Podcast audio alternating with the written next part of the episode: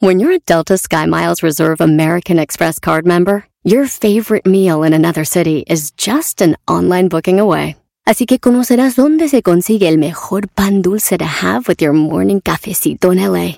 Where's the best pupusería in the Bay? Y dónde encontrar la salsa verde más rica en San Antonio. Because you're the travel foodie. The Delta Sky Miles Reserve American Express card. If you travel, you know. Learn more at go.amex slash you know reserve. Addiction plays hardball. He would hit me with these verbal attacks. I just said to him, I love you so much. You're such an amazing person. I can't take this ride anymore. It was the fact that dad made that sentiment and broke down. And years later, he told me it had a huge impact on him. Sometimes doing what's right for your loved one is the hardest thing to do. Karen is that right thing. Visit caron.org slash lost.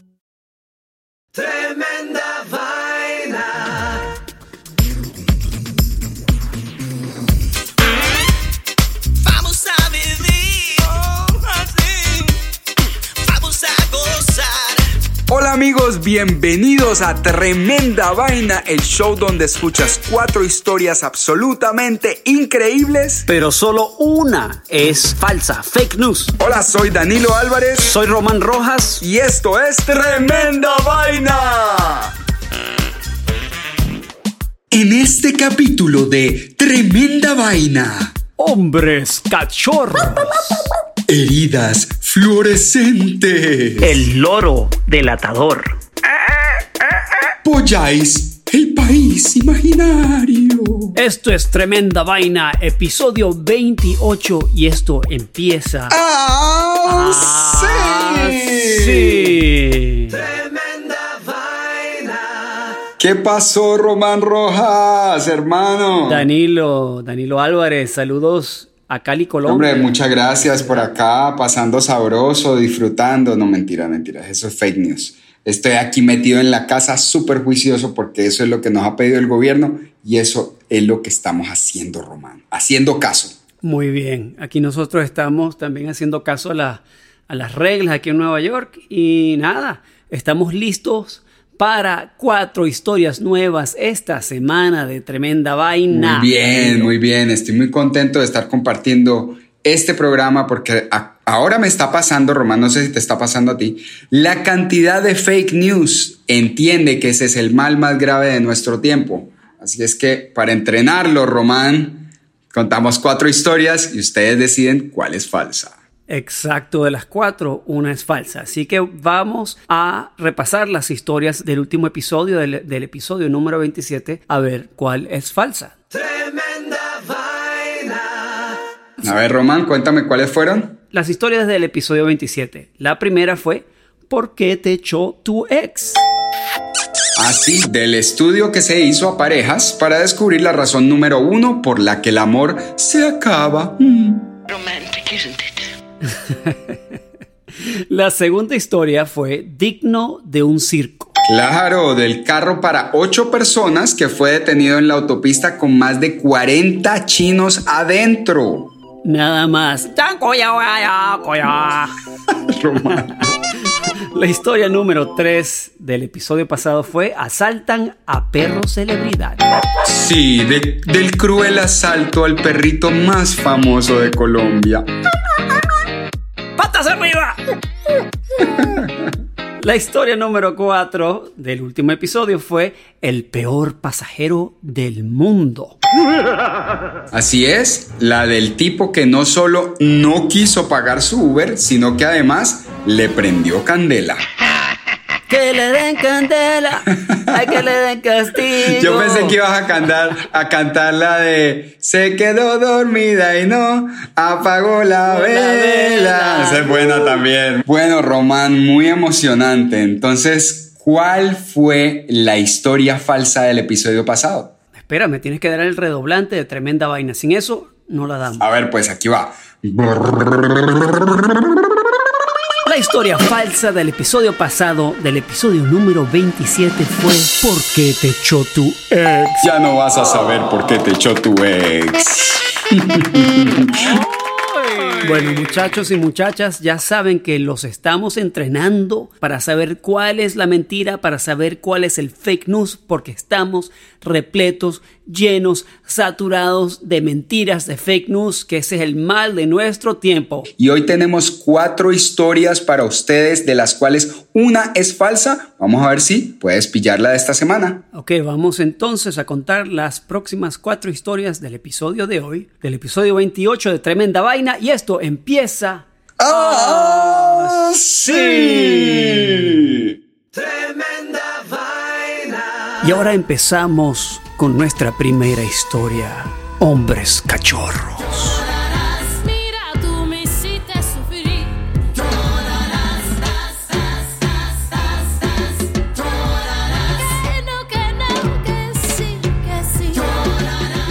Bueno, Román, ¿qué tienes para mí el día de hoy? Te cuento que hay un documental que se llama Secret Life of the Human Pups, que significa en, español la vida secreta de los cachorros humanos. Ajá. El documental explora el mundo de los cachorros humanos. Así es, escucha. No, qué loco. Los cachorros humanos son parte de un movimiento que se ha explotado en los últimos 15 años a través del Internet. Ajá. Entonces, los cachorros humanos tienden a ser machos. ¿Ok?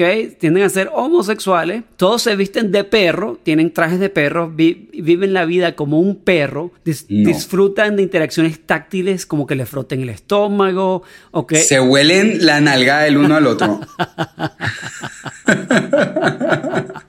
Probablemente en privado. No, no, no, no, no, me niego. Ya ese, ese, ya ese movimiento cayó para mí. Mira. Al principio era cute, ahora ya es mira, escucha, es que- cochino. es que, bueno, les encanta entonces. que le froten el estómago, que le den cosquillas en las orejas, con- jugar con juguetes de perros, comer en el piso como los perros. y a menudo están en una relación con sus manipuladores humanos, así sea sexual o de una gran amistad. O sea, que tú tienes alguien que te saca a pasear, qué sé yo. Entonces, en el documental vemos un tipo que se llama Tom, que su nombre de perro es Spot. No, pero tampoco muy creativo con el nombre. participar en la competencia Mr. Puppy Europe en Bélgica, que es la competencia de, de cachorritos de Europa. Es una mezcla de... ¿Cachorritos humanos? Exacto, son todas personas No, vestidas no. de perro. Es una mezcla de concurso de belleza y un show de talentos de perros humanos. Ay, Dios. Otro Ay, perro Dios humano que se llama David, también conocido como Boothbrush, eh, habla eh, a la cámara en el documental con una máscara de cuero de perro. Estos tipos hasta tienen colas mecánicas, Danilo, que se mueven como la, como la de los perros. O sea, gastan plata, gastan plata. Claro, bueno, tienen sus trabajos y bueno, ustedes eh, eh, pasan todo su tiempo libre haciendo estas cosas. Entonces, este Ah. señor Tom, que su nombre de perro es Spot, dice que esto de ser un perro humano va más allá de vestirse de perro. Se trata de sentir la libertad de comportarse de una manera que se sienta natural, incluso primitiva. Entonces, Tom dice, no te preocupa el dinero, la comida o el trabajo. Que traba y, este señor trabaja como ingeniero de, iluminación en un teatro de Londres. Y entonces también dice, es solo la oportunidad de disfrutar de la compañía de otro en un nivel muy sencillo. Resulta que también Ajá. este fulano Tom duerme en una jaula de perros en caso de que te dé curiosidad, No. Danilo. No, no, no, no. Y no, lleva, no, se quemó. lleva 10 años en eso, parcero. 10 años du- durmiendo en una jaula de perros, ¿ok? Qué incomodidad. Bueno, El descubrimiento de Tom del mundo de los perros humanos, que fue hace como 10 años, se produjo gradualmente. Sabía que le gustaba dormir con un collar de perro, tenía un fetiche por la ropa ajustada, licra, goma, incluso pantalones cortos de ciclismo. Se compró un traje dálmata que encontró en eBay y todos los otros juguetes necesarios para ser un perro humano. Finalmente, un hombre en el club de perros humanos se le acercó y le dijo, ah, pero claro, es que tú eres un cachorro. Esa realización de que era un cachorro lo llevó a romper la relación que tenía con su ex comprometida Rachel y empezar una nueva relación homosexual con su nuevo controlador que se llama No. Colin. ¿Ok? Colin. ¿ese es el nombre de perro o de verdad? No, Colin es el tipo que no se hace pasar por perro, sino que es como el que lo saca a pasear. Ah, no. Sí. Con, con correíta y tal. correa y todo. No, Y el tipo, el man no, vestido de perro. Ajá. No me. Ajá, entonces, bueno. Ok. Eh, Tom dice, no diría que fue el catalizador, pero fue la gota que colmó el vaso, dice Tom. Tuve este momento de pánico porque un cachorro sin collar, sin nadie quien lo pasee, es un parásito. no tiene a nadie que lo cuide. Comencé a chatear con Colin en línea y él se ofreció a cuidarme, dice Tom. ¿Qué te parece la historia? No me, o sea, no lo puedo creer que, que Tom esté allá afuera durmiendo en una jaula y andando eh, agarrado de una correa. Lo mato donde lo vea. Y encima tiene al tipo que lo saca a pasear, a Colin. ¿ah? Tom, no jodas. Tom, levántate y vete a trabajar, no fregues. Tremenda vaina. Y ahora vamos, chicos y chicas, con la historia número 2, heridas fluorescentes.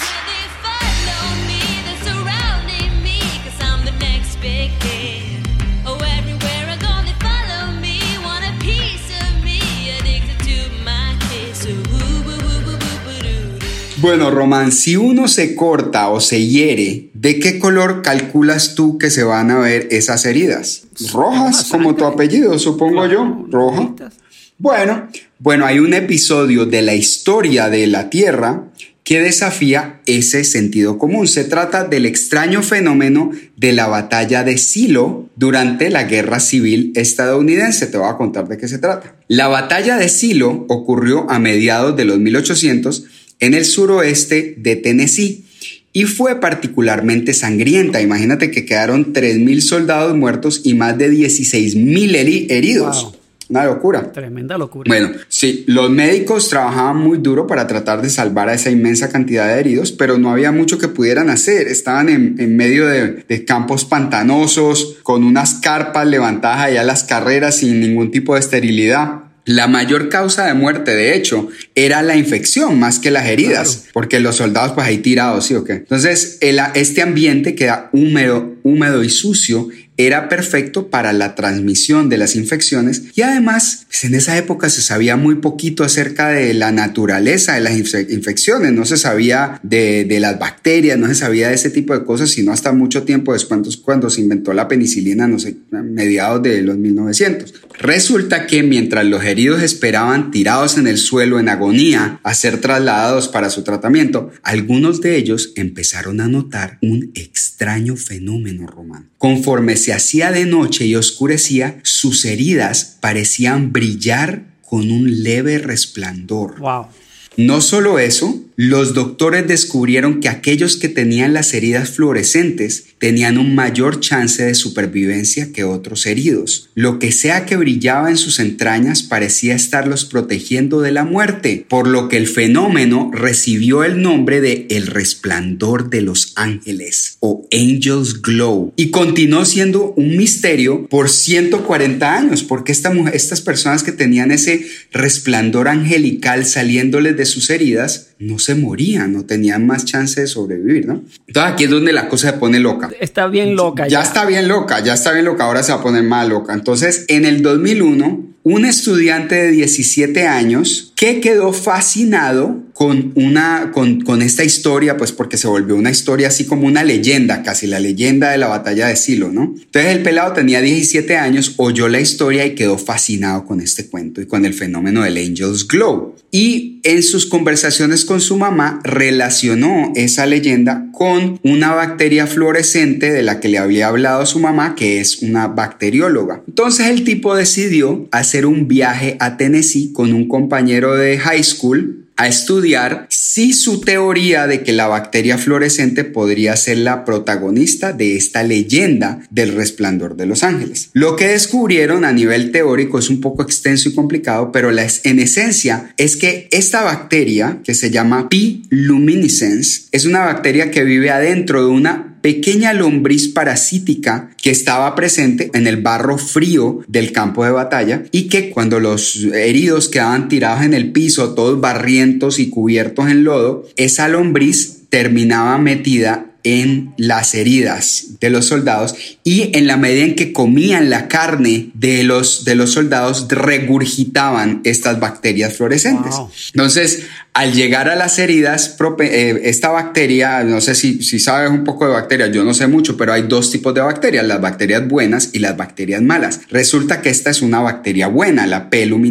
Y al llegar a las heridas, que, eran, que estaban propensas a la infección, entraban en guerra contra las bacterias malas. De la misma manera en que funcionan los antibióticos modernos. Resulta que con su descubrimiento estos dos estudiantes ganaron el primer premio en la Feria de la Ciencia de San José de California en 2001, dando veracidad a la leyenda que por tantos años cubrió de misterio la batalla de Silo en la Guerra de Civil Americana y haciendo real la historia de las heridas fluorescentes y del resplandor de los ángeles. ¿Qué te parece? Oh my God. wow, esta historia está increíble. Increíble, ¿no? A veces hay unas leyendas que uno piensa que son completamente falsas y pasan, mira, cientos de años, 140 años para que la ciencia descubra su realidad. Tremenda vaina. Están escuchando Tremenda Vaina Podcast. Vamos a una pausa comercial y regresamos de inmediato. Hi, Max. I wanted to share something with you. I wanted to tell you how grateful I am and how you've embraced your sobriety since day one. I'm grateful for how you changed your life. I'm grateful for the love you have for me. I'm grateful for you. Love, Mom. If your loved one is still struggling with addiction, you might not feel like you'll ever get to grateful, but we can show you how. At Karen, we've helped families overcome addiction for 70 years. So if your loved one is ready for something different, visit caron.org slash lost. You might be right. It's simple, but something you almost never hear in politics today, with each side more concerned about scoring political points than solving problems. I'm Bill Haslam, a Republican. And I'm Phil Bredesen, a Democrat. We're former Tennessee governors, and we invite you to listen to our podcast, You Might Be Right. Join us and guests like Al Gore, Paul Ryan, Judy Woodruff, as we take on important issues facing our country. Listen and subscribe to You Might Be Right, a new podcast from the Baker School at the University of Tennessee. Dealing with mess can feel like an impossible task. It just keeps coming back. Well, today we're brought to you by the organization experts, IKEA. IKEA knows we all have those areas in our homes consumed by mess, whether it be that chair that collects all your clothes or the monstrous pile under your bed. That's why IKEA makes affordable wardrobe organizers, underbed storage, and other solutions to help you easily take back that chair and conquer the mess monster under your bed. Visit IKEA to explore more. You can't afford mess, so IKEA makes storage affordable. For over 130 years, McCormick has helped you make mom's lasagna to keep her secret recipe alive. Take over taco night. No matter how chaotic your day is. Conquer the bake sale, even if you get to it last minute. And craft the perfect Sunday brunch when it's not even Sunday. Because with McCormick by your side, it's gonna be great. Tremenda vaina. Y ahora vamos con la historia número 3 de hoy, el loro delatador. You can lead a man water, but you cannot make him drink. I've been living in the gutter.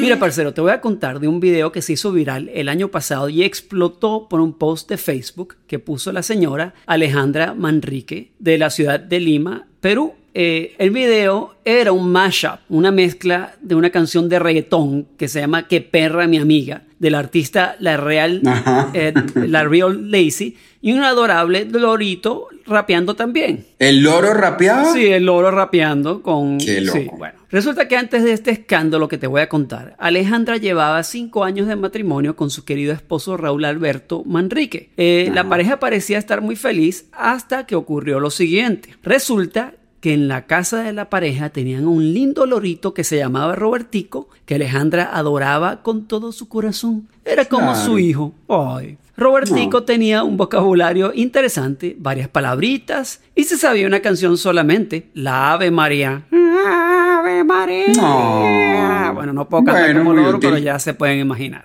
¿no? Te salió bonito igual. Bueno, la señora Alejandra se fue por un mes a visitar a su hermana en la ciudad de Trujillo, en el Perú, y ha dejado a su esposo Raúl Alberto solo con Robertico el Lorito en Lima, la capital de Perú. Ajá, Al ajá. mes regresó Alejandra a visitar a su hermana. Cuando regresa a su casa, saluda a su esposo, mi amor, ¿cómo estás? Y pregunta, ¿y mi loro dónde está? ¿Dónde está Robertico? Ay, se lo comieron. Raúl le dijo, yo regalé tu loro, me estaba volviendo loco, se estaba portando mal. Y ella quedó sorprendida, ¿qué? ¿Por qué hiciste eso? Bueno, se estaba portando demasiado mal. ¿Dónde está mi loro? ¿Quién lo tiene? ¿Estás loco? Raúl terminó diciéndole que se lo había regalado a su prima Beatriz que ama a los animales. Alejandra se fue de una casa de Beatriz, de su prima, a buscar a su loro Robertico. Entonces llega a la casa de la prima y cuando llega a la casa de la prima, la prima le dice, ay Alejandra, menos mal que estás aquí. ¿Y qué pasa? Bueno, ¿y qué pasó? Tú tienes mi loro, ¿no? A Robertico, sí, me tiene loco ese loro, me tiene loco. Y bueno, ¿y por qué? Bueno, es que, es que el loro no para de cantar una canción que va, ¡qué perra, qué perra, qué perra, mi amiga, qué perra, ah, ah, ah, qué perra! ah, ah". No, entonces dice, ¿pero qué? Entonces, pero si lo que él canta es el Ave María, ¿cómo va a ser? ¿No? Entonces es horrible, le dice la prima, ¿no? Eh, y entonces no solo eso, sino que se la pasa diciendo el lorito, ven pa' acá, mamita, conchita, ah, ven pa' acá, qué rica, conchita, ah, ah", ¿no? ¿Qué? Y en ese momento, Alejandra se ha dado cuenta que Raúl ha estado, le estaba montando cachos con la muchacha que limpiaba la casa dos veces a la semana que se llama Conchita. No, porque el loro lo delató. Ajá, y entonces antes de irse de viaje se dio cuenta un par de veces que Conchita limpiaba y escuchaba una canción un poco extraña que no le gustaba mucho que se llamaba Qué perra mi amiga, qué perra, qué perra, ¿no? Entonces Ajá. el loro agarró de ahí la canción de, la, de, de Qué perra es mi amiga y obviamente también agarró la cuestión de ven pa' acá, Conchita mamita, qué rica estás y no sé qué Bueno, Alejandra para vengarse y delatar al esposo, ella no quiso de inmediatamente confrontarlo, sino que hizo un video que es una mezcla del loro grabado cantando la canción, de la canción original Que perra, Qué es mi perra amiga, mi Que perra es mi amiga, ¿ok? Y entonces le puso titulado Ven pa' acá, Conchita Mamita, a.k.a. Esto se acabó, featuring la Real Lazy, que es la artista No. principal, y el loro Robertico, Raúl y Conchita. Le terminó a su marido por YouTube. Eso terminó por YouTube y le ha mandado el video cuando el marido estaba trabajando en la oficina o un email a todo el mundo en la oficina, a toda la No. familia, a todo el mundo. Y repito, el video tenía el loro cantando la canción al artista de la canción original, que se llama La Real Lazy. Tenía fotos Sí. de Raúl y fotos de Conchita, que a través de los últimos tres Oh. años, Conchita había estado tanto ahí que ya habían imágenes de ellas en los celulares y ese tipo de cosas. Entonces ya tuvo sufici- suficiente para hacer un music video y pr- prácticamente delatar a su esposo. Gracias al loro Robertico. Qué horror que le hagan a uno un desastre de esos. Así que les digo, amigos o amigas, si piensan montar cacho, no se compren un loro. Escuchen bien. Desháganse del loro primero. Y aquí, antes, antes de la próxima historia, les voy a poner eh, parte de la grabación del loro cantando Qué perra, mi amiga.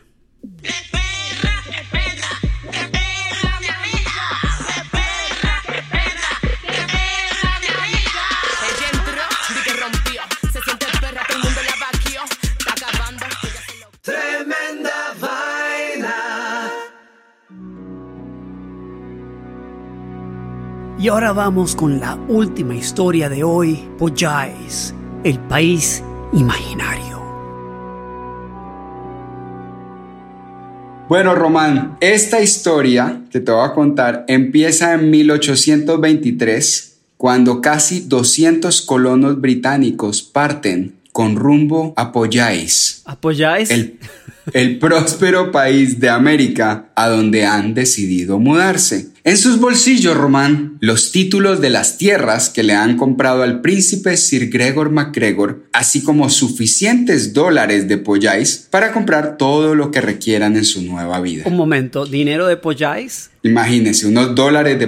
La gente los- ellos compraron tierras, compraron dólares de Poyais, se montaron un barco y se fueron para Poyais. Se los compraron todos a un señor llamado el príncipe Sir Gregor MacGregor. Tras dos meses de travesía, Román, llegan al supuesto país de Pollais, donde no ha acudido nadie a recibirlos, donde no hay rastro de Saint Joseph, la imponente capital con edificios de estilo europeo que les han prometido que está ahí. Perdón, ¿dónde es que Su- era esto supuestamente? ¿En Sudamérica? Supuestamente en Latinoamérica, en Latinoamérica. O sea, eso más duraron dos meses desde Inglaterra hasta Latinoamérica y llegan a un rastrojero, una selva, cuando ellos pensaron encontrarse una, una capital preciosa que se llamaba Saint Joseph. De Pollais. Su preocupación aumenta cuando ven a otros 70 pelotudos que ya llevan ahí un montón de tiempo, colonos que vinieron en el barco anterior y están acampando en la playa. Y el desconcierto los abruma por completo al descubrir que los dólares, así como los títulos en los que han gastado todos sus ahorros, Román,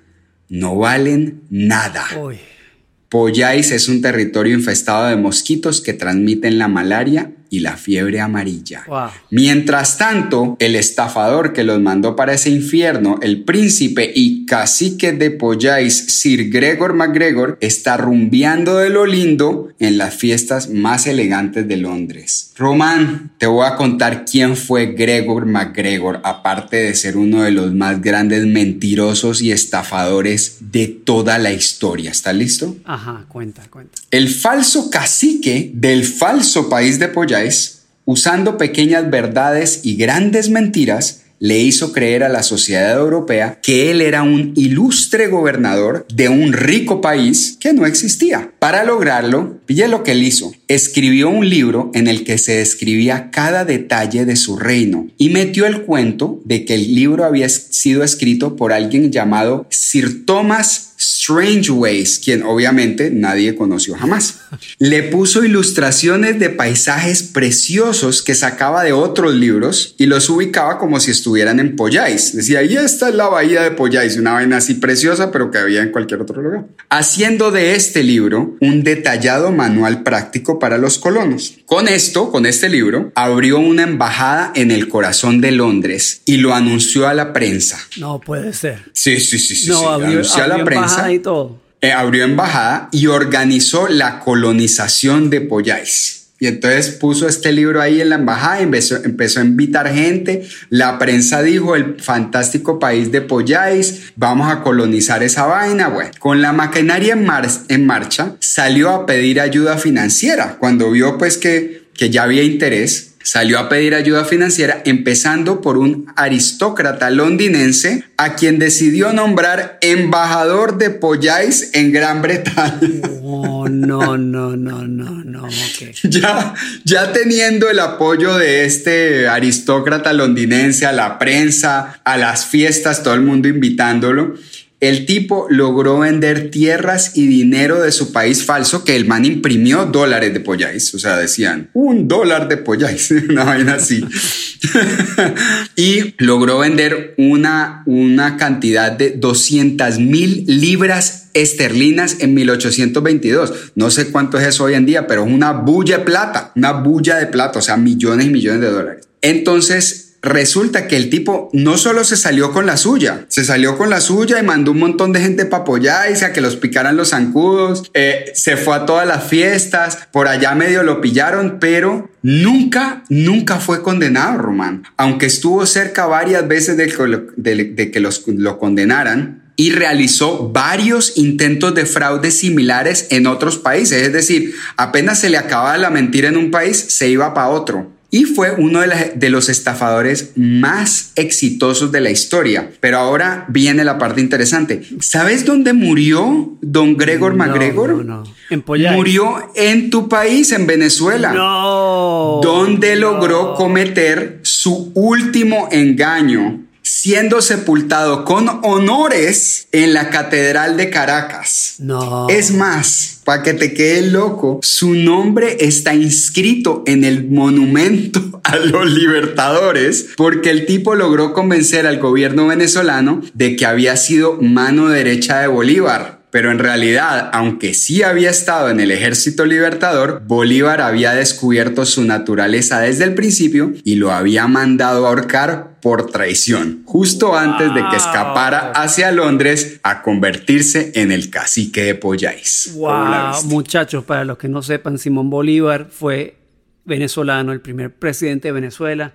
Y Sí, bueno, esta historia importante. está increíble. Esta historia está sensacional. Cuando empiezo a pensar en, en estafadores, porque a mí me gustan las historias de estafadores, y me encuentro que hay un tipo como Gregor MacGregor, yo digo, men, hasta con Bolívar se metió el berraco. Claro que Bolívar, Bolívar era un tipo inteligente, lo alcanzó a pillar, pero se le escapó. Y habiéndose escapado, él dijo, ah, yo ya estuve en Latinoamérica, yo sé cómo es esa vaina, voy a montar ese cuento. Y llegó a Londres, disque de cacique de Polláis. ¿Cómo te parece la joya? Bueno, y ahora sí, queremos mandar un saludo muy grande a todos los que nos escuchan en Latinoamérica, en Estados Unidos, en Europa. Muchas gracias. En Polláis, nos están escuchando en Polláis. Hasta en Polláis nos oyen. De allá, en Polláis, nos mandan saludos constantemente a Tremenda. Sí, y muchachos, muchachas, ya saben que todos nuestros episodios del podcast están en YouTube ahora. Si quieren deleitarse y escucharlos en YouTube, vayan y búsquenos Tremenda Vaina Podcast y van a encontrar todos los episodios. Y voy a empezar, vamos a empezar a crear eh, poco a poco contenido para YouTube, así que ya saben. Les mandamos un abrazo muy grande. Muchas gracias por seguirnos, escucharnos. Ahora síganos en redes sociales y mucho cuidado con el fake news. No lo compartan. Asegúrense de que cualquier cosa que vayan a compartir o si van a tomar alguna decisión basada en una noticia sea verídica y confirmada al menos por tres fuentes confiables, amigos. Esto fue Tremenda Vaina y esto termina así.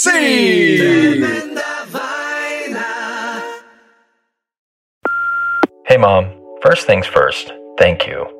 It's my one year anniversary of my decision to say, yes, I need help, and yes, I choose me. And that's the miracle. I'm lucky that the strongest person I know is my own mother. Love you, Mom. Maxwell. Be that strong person who makes the difference. If your loved one is struggling with drugs and alcohol, reach out to Karen for a different kind of addiction treatment. Visit caron.org slash lost. Can you remember a time when you thought someone you disagreed with might actually be right? In the new podcast, You Might Be Right, former Tennessee governors Bill Haslam and Phil Bredesen pose that question to guests like Paul Ryan, Al Gore, and Judy Woodruff. Come for the stories, stay for the substance and expert insights into some of the most challenging issues facing the country, including affordable housing, crime, and education. Listen to You Might Be Right a new podcast from the Baker School at the University of Tennessee, available wherever you get your podcasts.